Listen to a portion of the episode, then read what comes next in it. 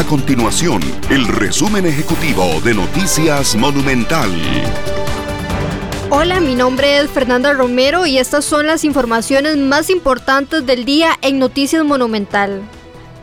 El Observatorio Económico y Social de la Universidad Nacional Luna prevé una pronta disminución en el tipo de cambio del dólar luego de que esta semana los diputados aprobaran en segundo debate el crédito por 1.778 millones de dólares con el Fondo Monetario Internacional.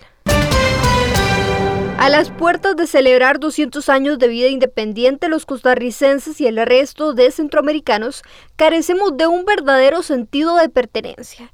Este es uno de los hallazgos del sexto informe Estado de la región, en el cual se señala que tanto en Costa Rica como en el resto de países del área, los habitantes únicamente reconocen aspectos geográficos como el principal rasgo de identidad.